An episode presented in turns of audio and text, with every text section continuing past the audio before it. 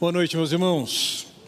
Estamos de volta numa, numa sériezinha que eu posso dizer bem pequena, de domingo passado, retrasado para esse, em que Lucas focaliza nas palavras de Jesus relacionadas com o amor.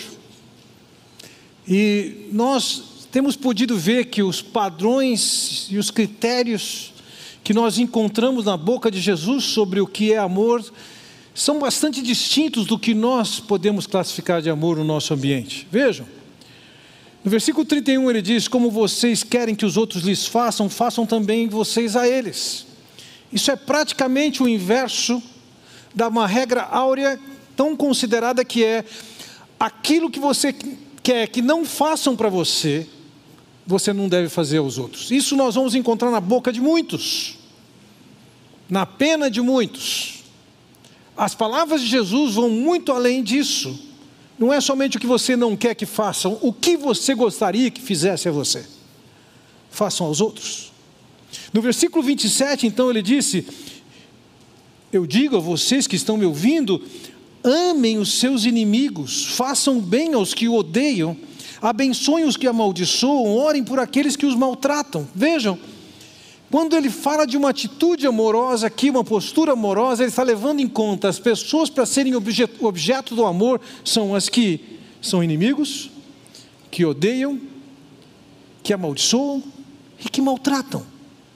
Essas pessoas devem ser amadas, devem deve se fazer o bem a elas, deve abençoar e deve orar por elas. O padrão de amor apresentado nas Escrituras é totalmente diferente do padrão da sociedade humana. Mais adiante, no versículo 35, foi o último texto que nós contemplamos na semana passada. Amem, porém, os seus inimigos e façam-lhes o bem e emprestem a eles, sem esperar receber nada de volta. Então a recompensa que terão será grande e vocês serão filhos do Altíssimo. A ideia é quando nós amamos da forma como o Senhor determina, nós nos tornamos semelhantes a Deus. É assim que Deus nos trata. Nós merecíamos a misericórdia, o amor, a compaixão, a atenção de Deus de forma alguma, mas Ele estendeu a nós a sua misericórdia, o seu amor, a sua compaixão. Veja, a natureza do amor apresentada aqui é muito diferente do que nós estamos acostumados. O que, que nós consideramos uma pessoa amorosa? Uma pessoa afetiva, que quando você chega, você abraça, pode dar um beijo, dar atenção para você, ou dizer que ama. Tudo isso pode ser uma expressão de amor, mas comparado ao amor que está apresentado aqui, é muito distinto. Nós, brasileiros, com certeza, e suponho que seja uma característica latina, nós consideramos amor muito do que é sentimento. Sente assim. Eu sinto que amo, eu sinto que não amo. Mas quando olhamos para as Escrituras, o amor apresentado nas Escrituras é muito diferente disso.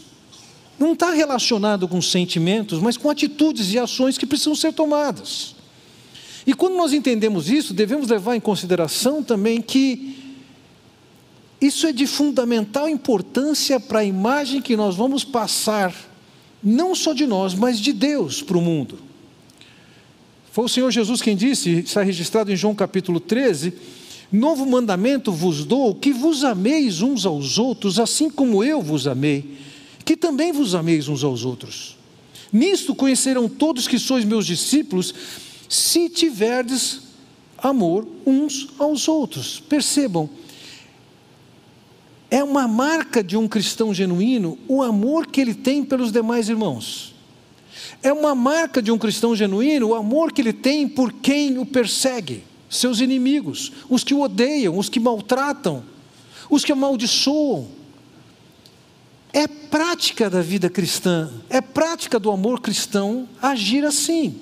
E isso nos torna semelhantes ao Pai e nos dá testemunho a quem nós estamos ligados? Ao Senhor. Vejam, no segmento que nós temos a partir de agora, dos versículos 36 em diante, nós vamos encontrar algumas expressões de amor. quando Deus fala de amor, o que, que Ele espera, o que, que Ele quer ver em termos de amor. E você vai perceber aqui que Ele não está dizendo para nós, ah, nós nos abraçamos, dizemos o quanto nos ama, fala para o seu irmão do lado, é, que ele é muito amado. É muito interessante isso, mas não está na, na orientação do Senhor Jesus.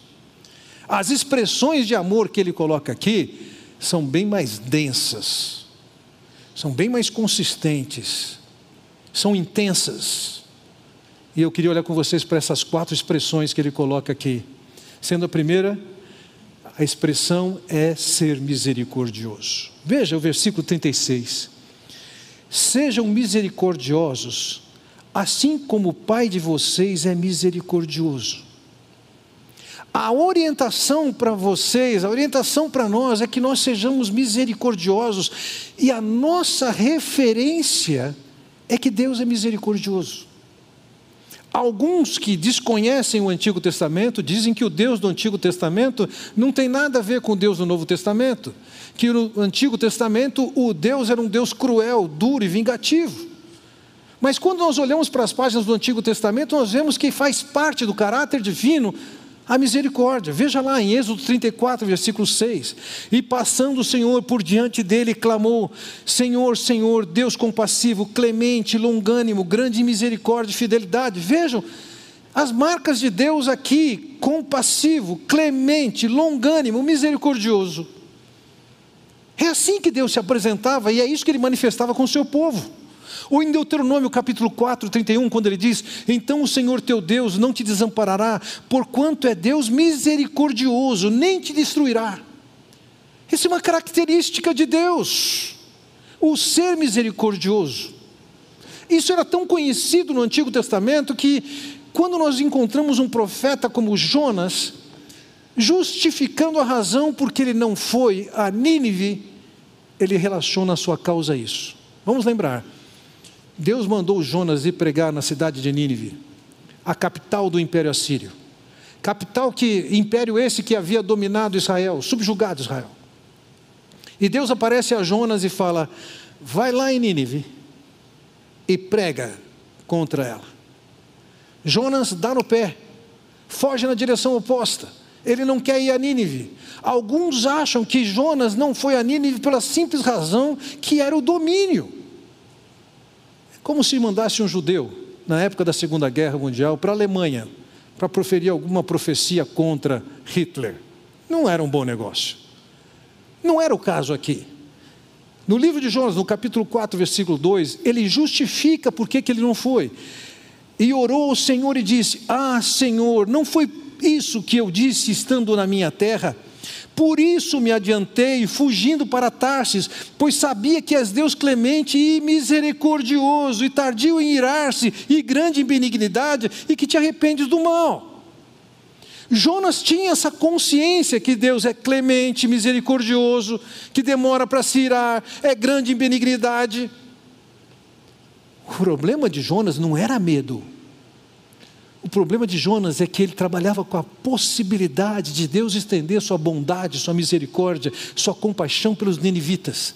E ele não queria considerar essa possibilidade de Deus perdoá-los. O que Deus queria mesmo é que eles os destruíssem.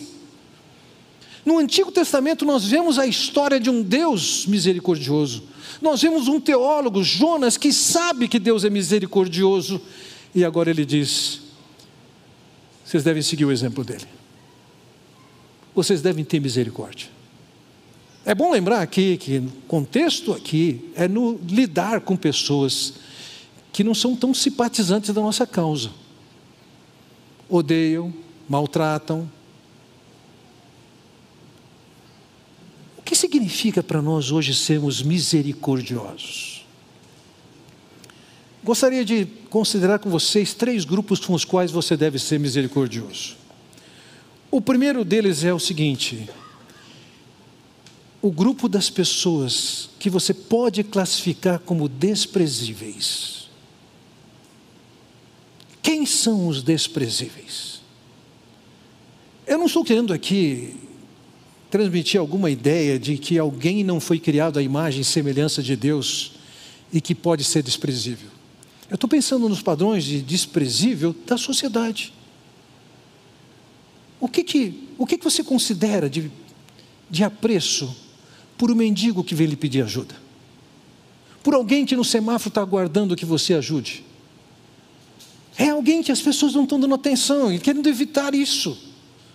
E você está torcendo para que a pessoa não chegue a tempo de pedir alguma coisa para você, que o sinal abre e você sai ali. E ali tem alguém com uma certa necessidade. Você pode julgar o que for, o que ele vai fazer com o dinheiro, é o dinheiro das drogas, etc.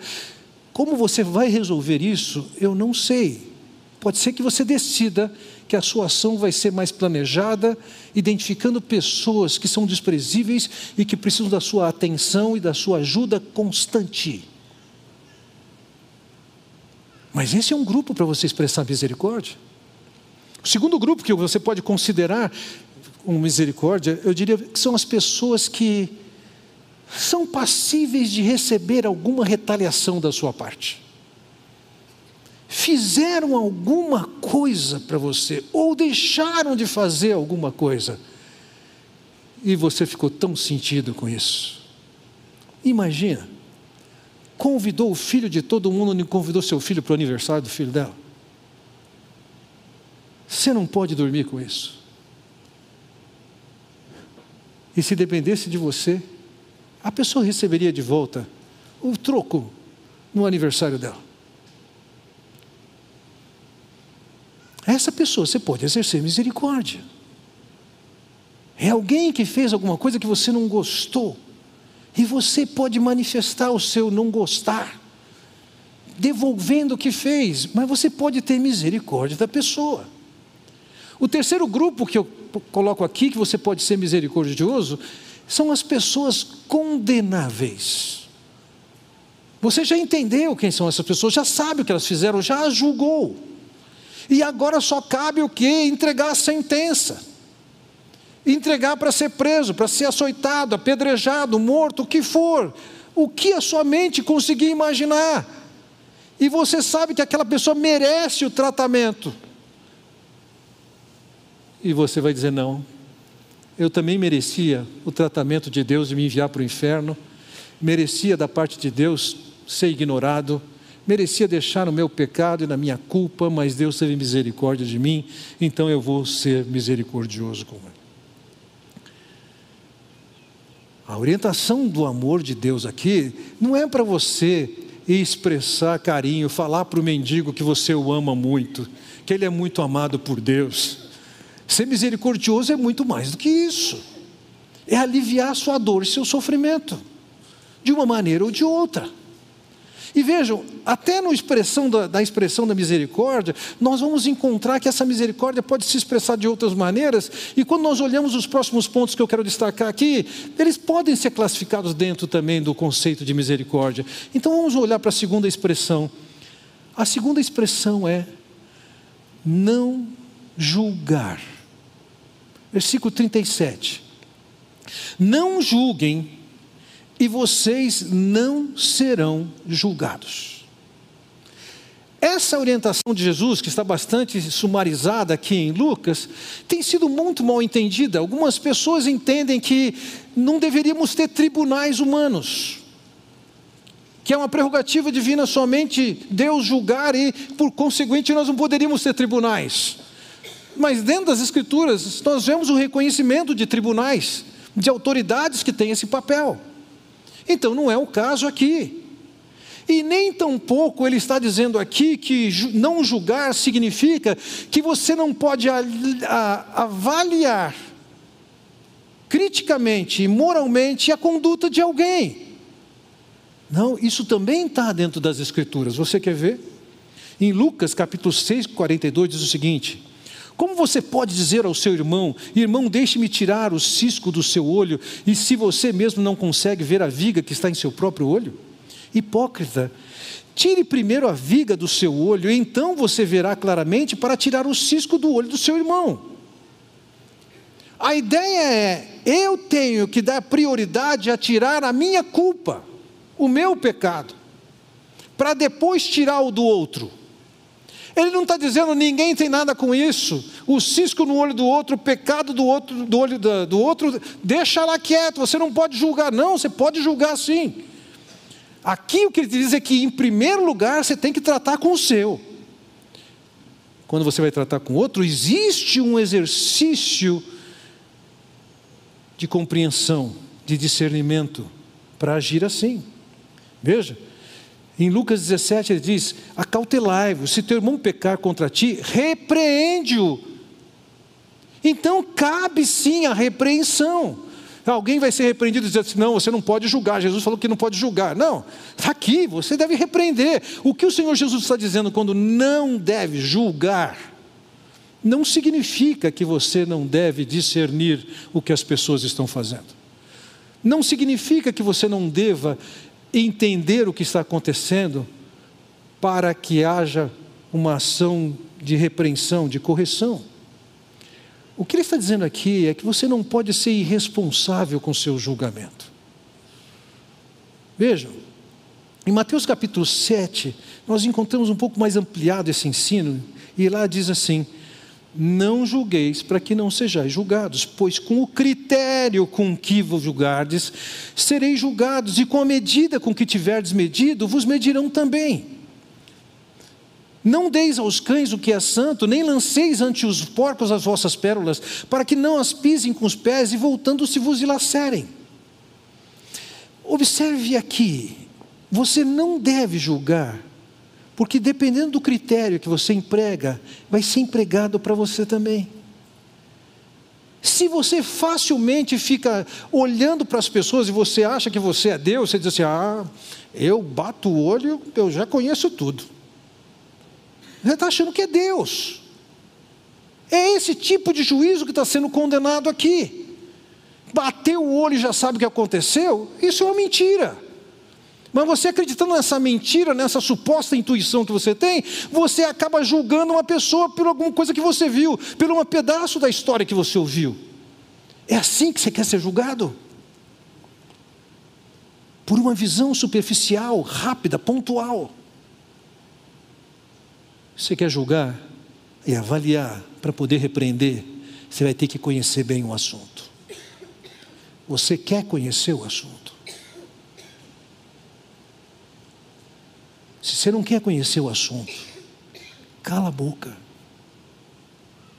Não julga. Não julga. Um julgamento é requerido com conhecimento e com misericórdia.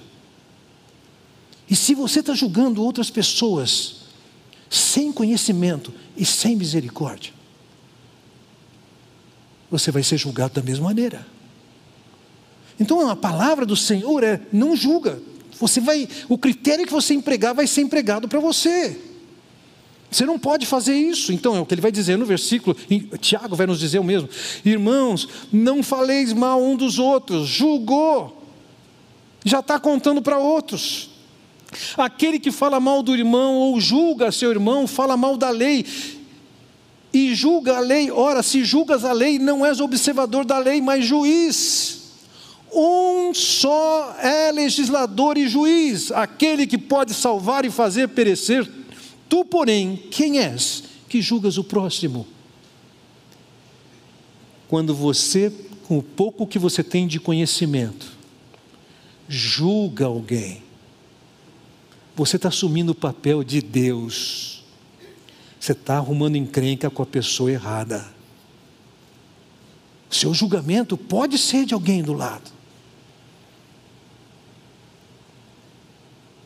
Mas você está fazendo alguma coisa contra Deus. Na condição de líder, eu não falo isso por reclamar de jeito nenhum. Na condição de liderança, eu diria para vocês, devia fazer parte do job description de qualquer pastor que as pessoas falem mal dele. É assim. É, eu lembro uma ocasião que um, um dos nossos pastores mais jovens entrou na minha sala e me perguntou: Como é que você consegue dormir com o que falam de você? Eu perguntei, Marcelo, me diga, o que, que falaram dessa vez? Eu disse, não, dessa vez foi de mim, eu não consegui dormir. Eu falei, bom, bem-vindo. Quem sabe a gente divide essa atenção. Agora, sobre conseguir dormir, vai ter que ter pele mais grossa para aguentar o tranco. Como é que você julga? O que, que você fala? A maneira com que você emprega, com quem quer que seja, entenda, é contra Deus, e Deus está dizendo o quê? Você vai receber o truco. Com o mesmo critério. Hilel, um rabi judaico, disse o seguinte: Não julgue o teu próximo, até que você assuma o seu lugar. Você identifica alguma coisa que é digna de juízo da sua parte, com o conhecimento que você tem? Se coloque no lugar dessa pessoa. Avalie como é que você quer tratado numa situação como essa. E empregue assim. O que ele está dizendo, não deve julgar, é uma crítica dura, sem compaixão, entendendo que você tem a responsabilidade de julgar quando você não tem. Um outro pensador, Abbott, disse o seguinte: quando você julgar um homem, incline a balança a seu favor. Então vejam bem, a questão não é propriamente o julgar em si, mas o critério que você emprega ao julgar as pessoas. Você tem alguns, alguns resíduos que lhe permite julgar, não faça isso. Você quer entrar nesse assunto mesmo? Procure a pessoa em questão. Não vá falar com terceiros. Procure a pessoa em questão. Esclareça-se. Se você entende que está no papel de repreender, esclareça-se. Isso é muito diferente de ter uma opinião e ficar falando para os outros. Lembre-se disso. Esse tipo de conduta trará consequências para você. Quando você é misericordioso, Deus tem misericórdia com você. Quando você não julga com critérios errados, você não vai ser julgado por critérios errados. Então ele fala da terceira expressão, que é uma discreta evolução do julgar. Não condenar. Não julguem e vocês não serão julgados. Não condenem e não serão condenados. A questão aqui não é simplesmente o julgamento, mas é você já chegou numa sentença. O que, que essa pessoa merece diante do que você entende que fez? Aqui, lógico, nesse tipo de julgamento e condenação, não pesa a misericórdia, a compaixão. Não. Há quem diga também, como aqueles que dizem que não existe, não deve existir corte, porque Jesus falou para não julgar, há quem diga que no, na esfera humana não deveria haver condenação de tribunais. Não é esse o assunto do Senhor Jesus Cristo. Aqui o que ele está defendendo é que os padrões éticos de Deus devem pesar nas nossas considerações sobre os outros e o que os outros fazem. Como é que isso deve filtrar a maneira como eu ajo com as demais pessoas? Isso é amor. Não é abracinho, não é beijinho, não é declaração de que ama. É ter um compromisso. Não vou julgar. Eu não vou condenar. Eu não vou passar para os outros o meu julgamento e a minha condenação. Não está proibido a avaliação moral, mas é a consciência de que a maneira como você faz, e se é errada, você vai ter o troco. Vejam, nós muitas vezes não percebemos o quanto existe de relação uma série de coisas que nós fazemos entre causa e efeito. O que que causa aquilo? E nas Escrituras nós vemos que muitas são as coisas que nós fazemos e trazem consequências. Por exemplo, Pedro, quando escreve sua primeira carta, capítulo 3, versículo 7, ele diz o seguinte: Maridos, vós igualmente vivei a vida como um do lar, com discernimento e tendo consideração para com a vossa mulher como parte mais frágil, tratai-a com dignidade, porque sois juntamente herdeiros da mesma graça de vida. Vejam, um marido tem que tratar a esposa com discernimento, com consideração, como alguém mais frágil, tratar com dignidade, como alguém que é parceiro de desfrutar da graça de Deus e quando o marido não faz isso, qual é a consequência? Ele diz: para que não se interrompam as vossas orações. Um homem não trata a mulher tal como Deus manda que ele trate. Deus está dizendo: não quero ouvir suas orações. é impossível, é impossível um homem destratar sua esposa e desfrutar da comunhão com Deus. É Deus quem fala, não vou ouvi-lo. Tem causa e tem efeito. O destratamento do homem com a esposa, com a sua mulher, acaba levando a Deus assim: para, para, você não, acerta lá primeiro. Nós também vamos ver no versículo 10, essa mesma passagem, ele dizendo: Pois quem quer amar a vida e ver dias felizes, refreie a língua do mal e evite que os seus lábios falem dolosamente. Veja, ele, ele vai continuar a lista aqui, mas eu quero focalizar o seguinte: você pode ter uma vida boa, marcada por felicidade, mas está condicionado. O que, que você está falando dos outros? Parece que não tem relação, mas Deus está dizendo o seguinte: se você gasta seu tempo falando dos outros, falando mal dos outros, ou falando aquilo que não é verdade, entenda uma coisa: você não vai levar uma vida muito boa, você vai ter consequências. As causas levam a efeitos. Se eu não sou misericordioso, eu não vou provar da misericórdia. Se eu estou julgando as pessoas por qualquer critério, eu vou sofrer o mesmo. Se eu estou tendo um padrão de condenar as pessoas, ele está dizendo o seguinte: você também vai ser condenado. O que você fez com os outros vai fazer, vão fazer com você. E sabe, meus irmãos, não poucas vezes eu tenho podido ver esse ciclo, quando as pessoas começam a reclamar o que elas estão desfrutando, e não é difícil de perceber o que elas estão desfrutando agora é consequência do que elas plantaram lá atrás. Não tiveram misericórdia e agora não tem misericórdia dela. Julgavam facilmente as outras pessoas e agora está na condição de ser julgado. Com facilidade condenava as outras pessoas e agora está desfrutando de alguém condená-lo. Causa e efeito. Não julgue. Não condene. Seja misericordioso. Mas há uma quarta expressão de amor que ele apresenta aqui.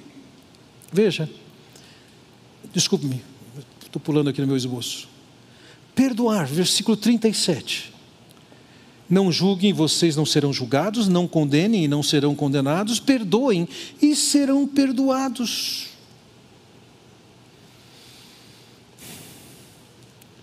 Nas Escrituras existe tanta exortação a nós perdoarmos. E eu só posso entender que tem tanta lembrança de que nós devemos ser perdoados, porque nós vamos viver a realidade de sermos ofendidos. Ou, no mínimo, de nos sentirmos ofendidos.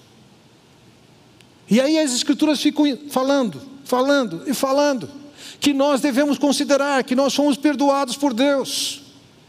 Devemos considerar que uma vez fomos perdoados por Deus, devemos perdoar as outras pessoas. Veja, perdão, mesmo juízo e a condenação, eles não se aplicam quando você entende que a pessoa não tem culpa nenhuma. Eles se aplicam especificamente quando você pressupõe que a pessoa esteja culpada. Agora vejam, a pessoa pode até estar culpada ou não. Algumas pessoas se ofendem quando a pessoa pensa diferente e não concorda com você.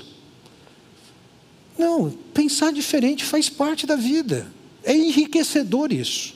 Mas de repente alguém fica ofendido porque não conseguiu convencer o marido, a esposa ou quem quer que seja do seu ponto de vista. Isso não é a mesma coisa que ofensa, mas você pode se sentir ofendido com isso. Porque não houve uma concordância, não houve um apoio. Então eu diria para você, ainda que a pessoa que não lhe ofendeu não tenha uma culpa real, não precisa do seu perdão. Você precisa perdoar quem você supõe que errou. Mas existem ainda os fatos reais de pessoas que efetivamente lhe ofenderam. Você pode descrever o que a pessoa fez, está em desacordo com a orientação de Deus. Então, quando ele está dando essa orientação, perdoa e será perdoado, significa o seguinte: você tem que perdoar pessoas que têm culpas reais. Veja, o perdão não está relacionado com a ideia de absolvição. Você não vai dizer para alguém assim, não, você não fez isso, você está livre, você não está julgado, não está condenado, nada disso. Não. Perdão pressupõe que a pessoa efetivamente errou contra você. E a sua ação não é de absolver, mas de anistiar. Você vai declarar que essa pessoa está livre das consequências do erro que ela fez. É isso que é perdão. Perdão pressupõe, de fato, que a pessoa errou foi inimigo, odiou, desprezou você, etc. Nessas condições todas, ele está dizendo: existe a base do perdão, porque foi perdão que Deus lhe deu, e você tem que fazer o mesmo. Ele não está negando aqui a existência de tribunais ou não, ele não está negando ou contrariando a ideia de, de ter julgamento ou não. Está reconhecendo que as pessoas vão ofender, e isso acontece dentro de casa. Agora, como é que você vai lidar com isso? A ideia de perdão, para mim, se, se baseia em três compromissos. Quem sabe você nessa noite faça uma listinha. Quem são as pessoas que me ofenderam? e isso não sai do meu coração. Você deve assumir três compromissos, e isso é o perdão. Se você vai fazer sua listinha hoje, você pode colocar lá, 21 de novembro de 2021. Primeiro compromisso. Eu não vou contar para outros o que essa pessoa fez contra mim. Não vou fazer fofoca. Número dois, eu não vou jogar na cara dessa pessoa o que ela fez contra mim. Número três, eu não vou me permitir ficar curtindo isso que a pessoa fez contra mim. Isso é perdão. Agora, o perdão tem, tem duas ocasiões. Tem a ocasião da decisão Hoje é 21 de novembro, você coloca lá, eu vou perdoar minha sogra. Você escreve lá, perdão para a sogra, 21 de novembro. Tem o livro lá escrito com as 2.500 ofensas que a sua sogra fez contra você. 21 de novembro foi o dia que você disse: está perdoado. Não vou contar para terceiros, não vou jogar na cara dela e nem vou ficar curtindo. Agora, conhecendo o seu coração, que é igual ao meu, isso não vai ser suficiente. Vai ter hora que você vai estar morrendo de vontade de falar mal da sua sogra. Vai ter hora que você vai ter vontade de jogar umas coisas na cara dela. Vai ter hora que você está curtindo aquilo aqueles pensamentos não saem da sua cabeça. E nessa hora você tem que voltar para Deus. E a segunda ocasião é, é a da manutenção. Você pode decidir no dia 21 de novembro a perdoar, mas você vai ter que voltar no dia 22, 23, 24 e falar: Deus, me ajuda, eu não consigo. Tira de mim essa vontade de falar mal. Senhor, me liberta desse pensamento escravizador, cheio de mágoa e de ressentimento. O perdão é no dia 21. Mas você tem que fazer uma manutenção até você estar tá liberto dos sentimentos desagradáveis que isso pode vir para você. É só Deus quem pode fazer isso. Como alguém já disse, errar é humano e perdoar é divino. Alguém pode errar ofendendo você e você pode continuar errando sem perdoar, mas você tem que chegar até Deus e assumir um compromisso e depender dele para poder efetivamente perdoar. Terminando essa palavra, concluindo, no versículo 38, então o Senhor diz: Deem e lhes será dado, uma boa medida, calculada, calcada, sacudida e transbordante será dada a vocês. Isso era alguma coisa bastante comum para aquele povo, que ia comprar alguma coisa, ia colocar dentro de um recipiente e os grãos iam ser colocados ali. E o que acontecia? Uma, uma medida bem como ele diz aqui, calcada e sacudida e transbordante, significava que eles colocavam parte das sementes ali e depois eles calcavam. Eles sacudiam para se ajeitar melhor, para poder colocar mais. E quanto mais se colocava, mais que ganhava com isso. E aí, o que eu entendo daqui é o que ele está dizendo é o seguinte: quando você é generoso, sacode, aperta, para colocar mais misericórdia. Quando você se esforça e é generoso em não julgar ninguém, quando você é generoso em não condenar ninguém, quando você é generoso no seu perdão, quando você se dá a isso, Deus está dizendo: eu vou encher a sua porção, eu vou sacudir, eu vou calcar, eu vou tratar você com essa bondade e generosidade. Tem consequências o que você faz. Vejam, os rabinos tinham uma visão clara de que Deus julgava por justiça e por misericórdia, por misericórdia.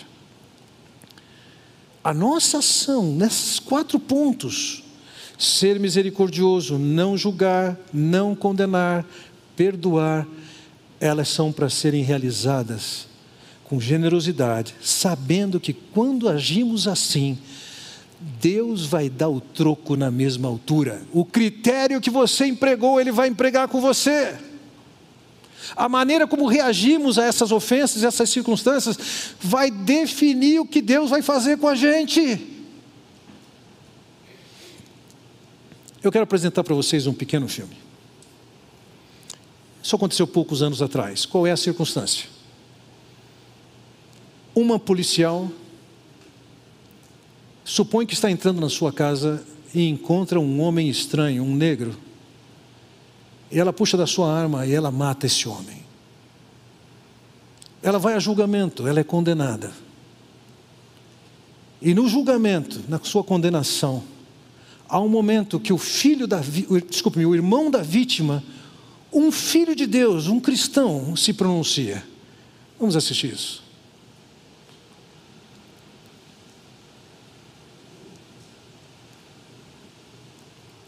Podemos ter o som?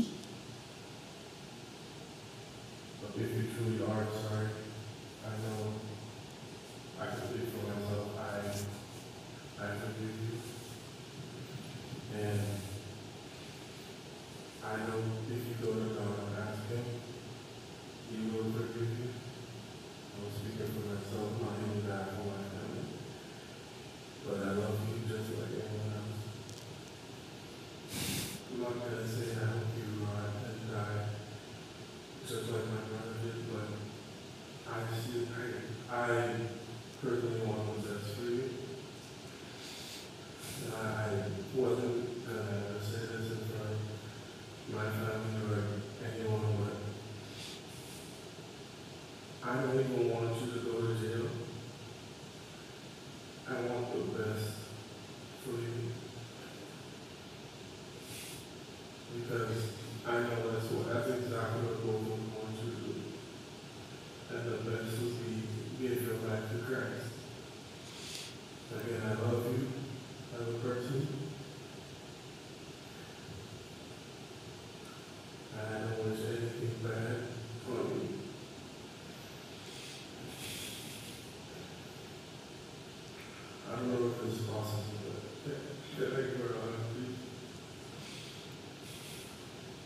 Please.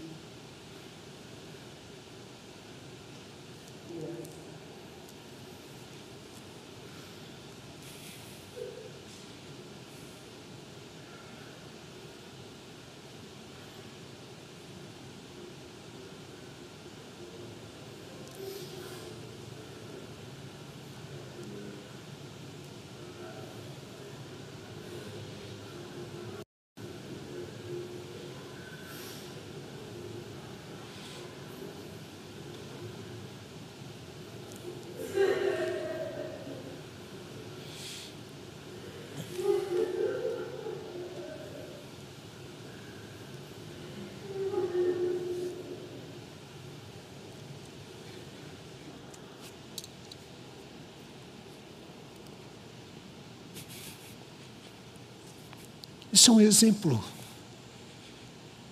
Nós fomos chamados para sermos generosos no trato com, inclusive, alguém que não merece, que nos causa dor.